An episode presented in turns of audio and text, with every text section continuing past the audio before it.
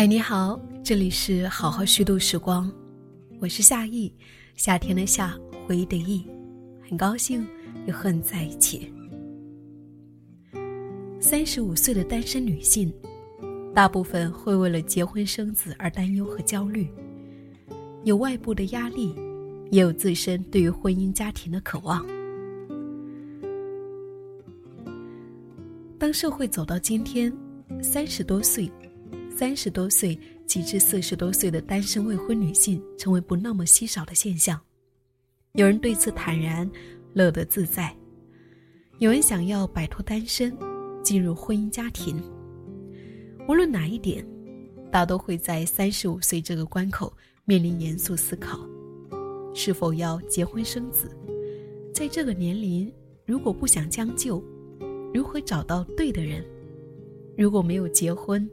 那么，生个孩子是否是一种可能呢？那么这一期节目就来跟你分享七十一的朋友 A 的故事。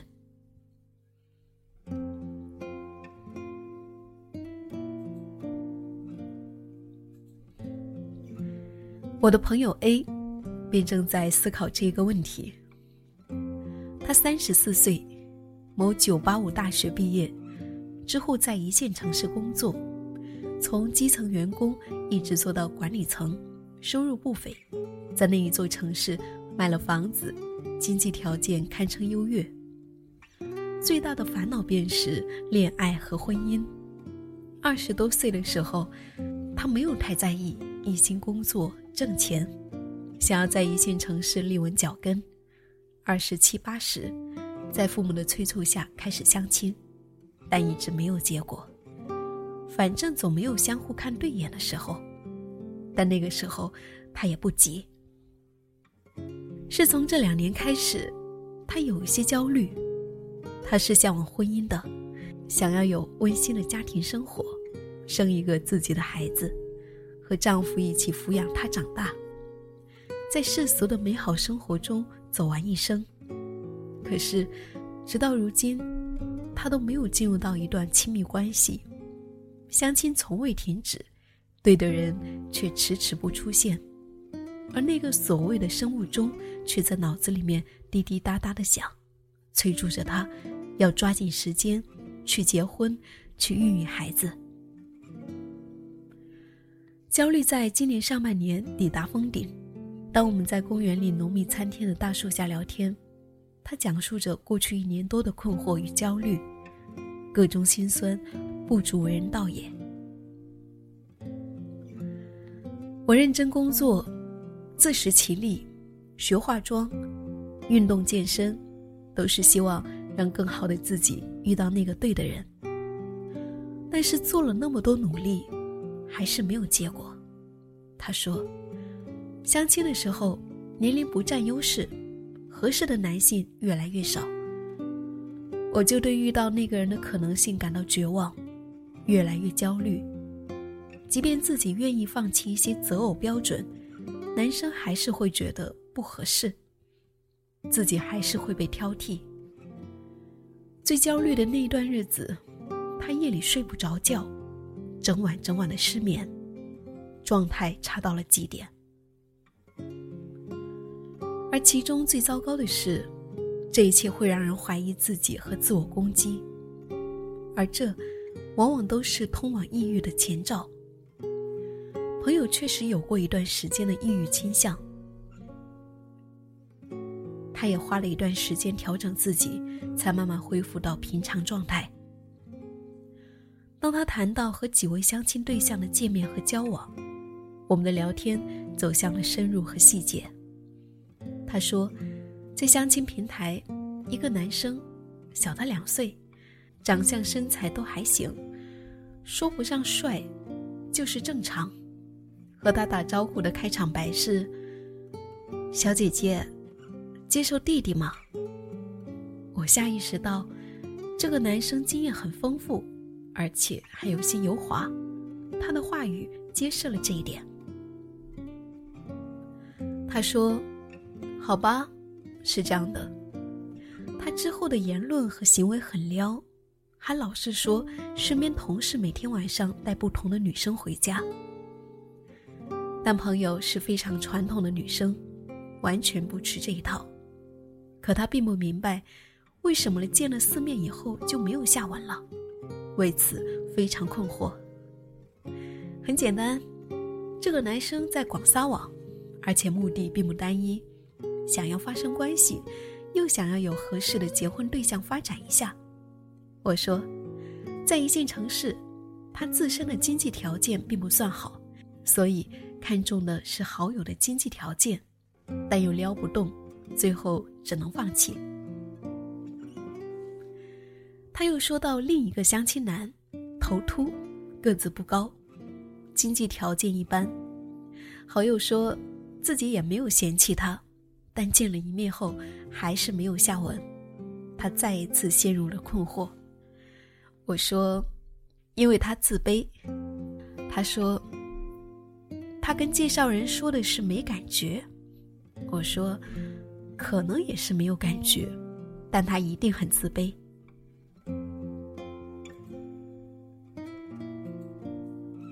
又说到相亲男三号，工作一般，长相普通，身高不高，但聊得非常好，好友是非常有意向的，但见了三次面又没有下文了。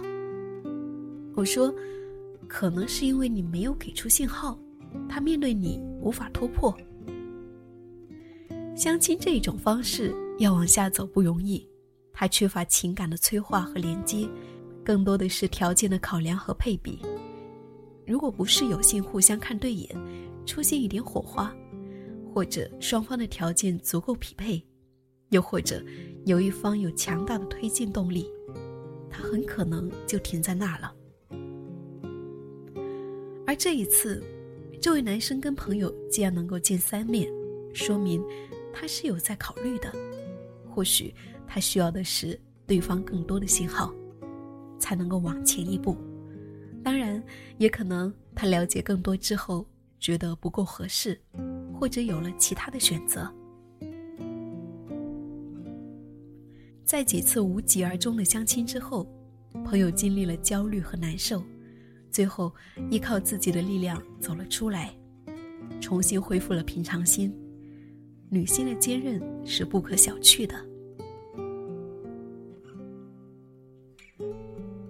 走出来是源于某一天，他想明白了：如果到了三十八九岁，依然难以结婚，那就要看是否要一个小孩，总有办法的。他喜欢孩子，也有这个条件。大城市高收入者，经济上没有后顾之忧，养孩子不成问题。父母健在，也能够分担一部分的养育压力。最重要的是，这一想法让他从焦虑状态中走了出来。车到山前必有路，人活着就是解决各种问题，何必让自己被困住？办法总比困难多。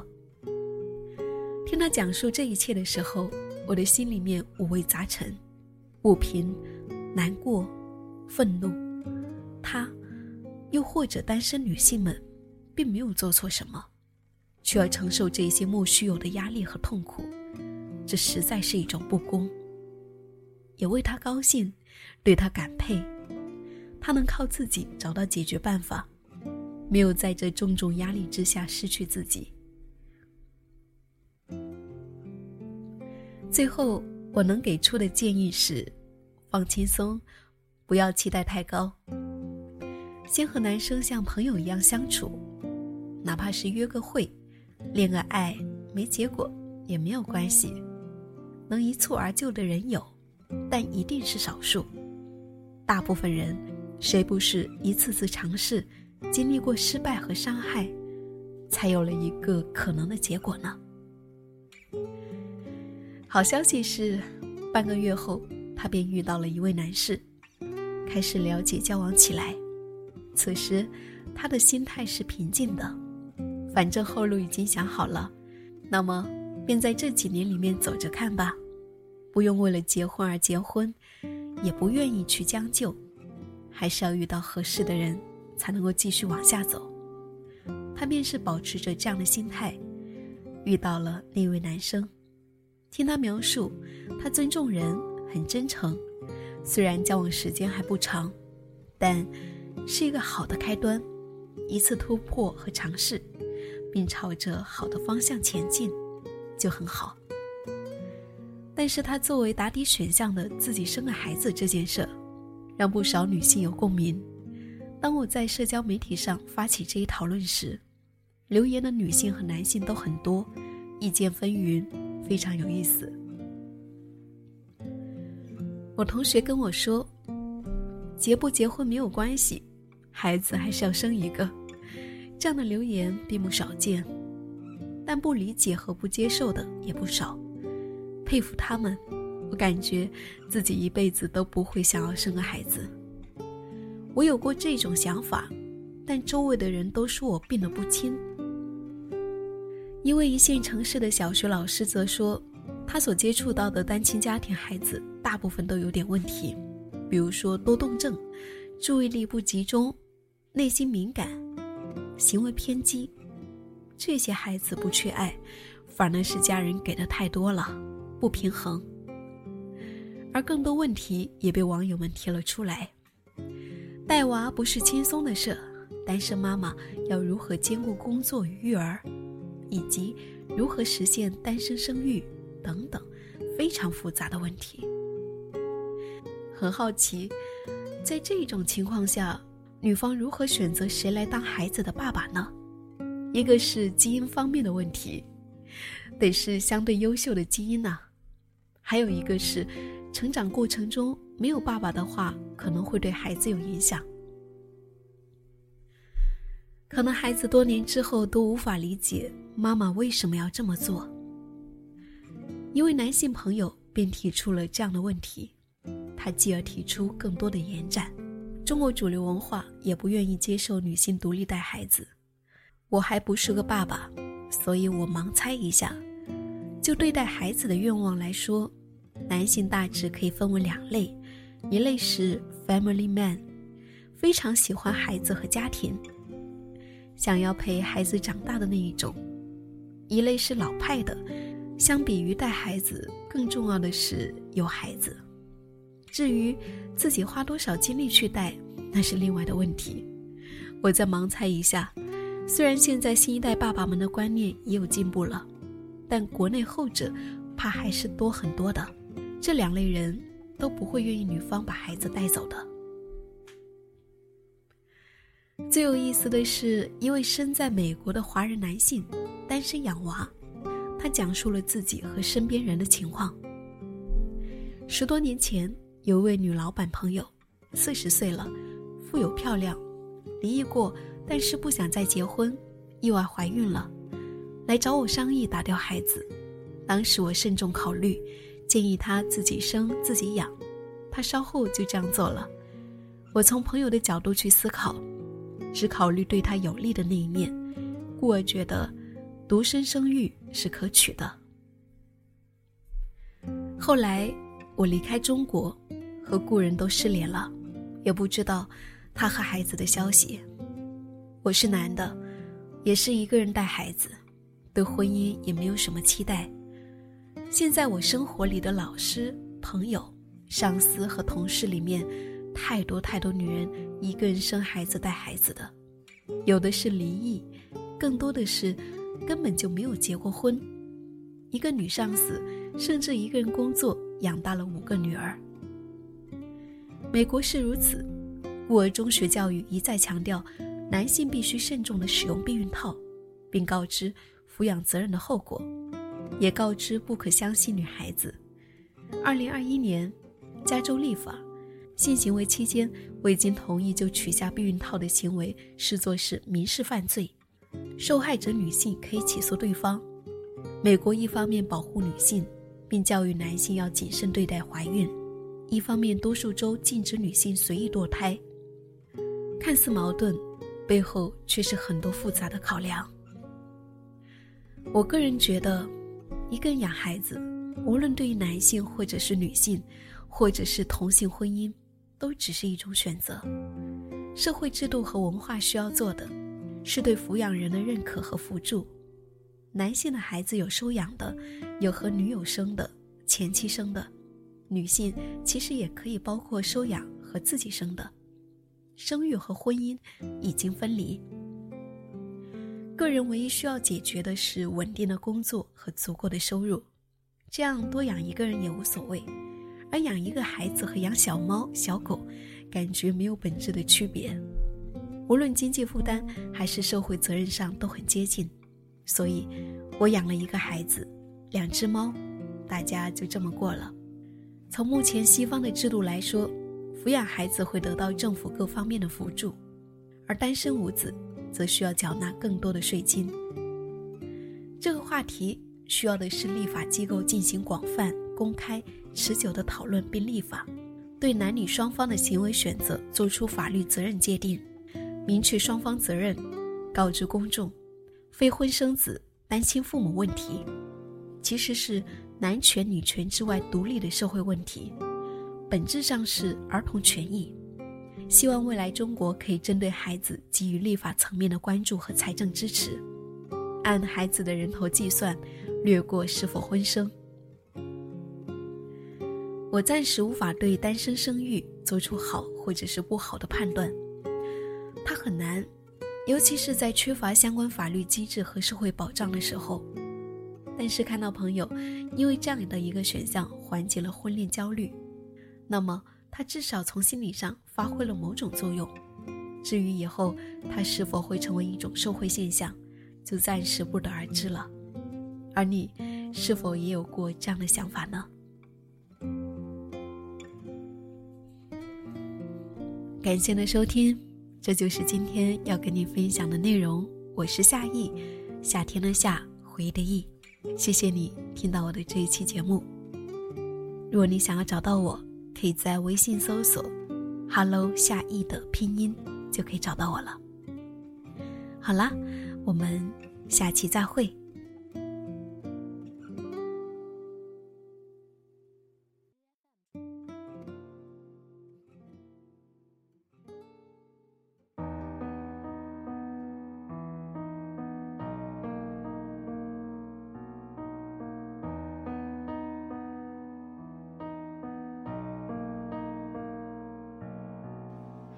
于是我又回到这里，看你写的信，钢笔下的字迹清晰，模糊的爱情。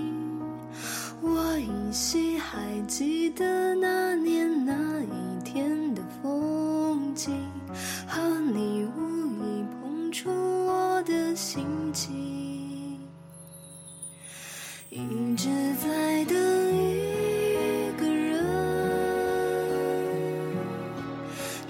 长的字句。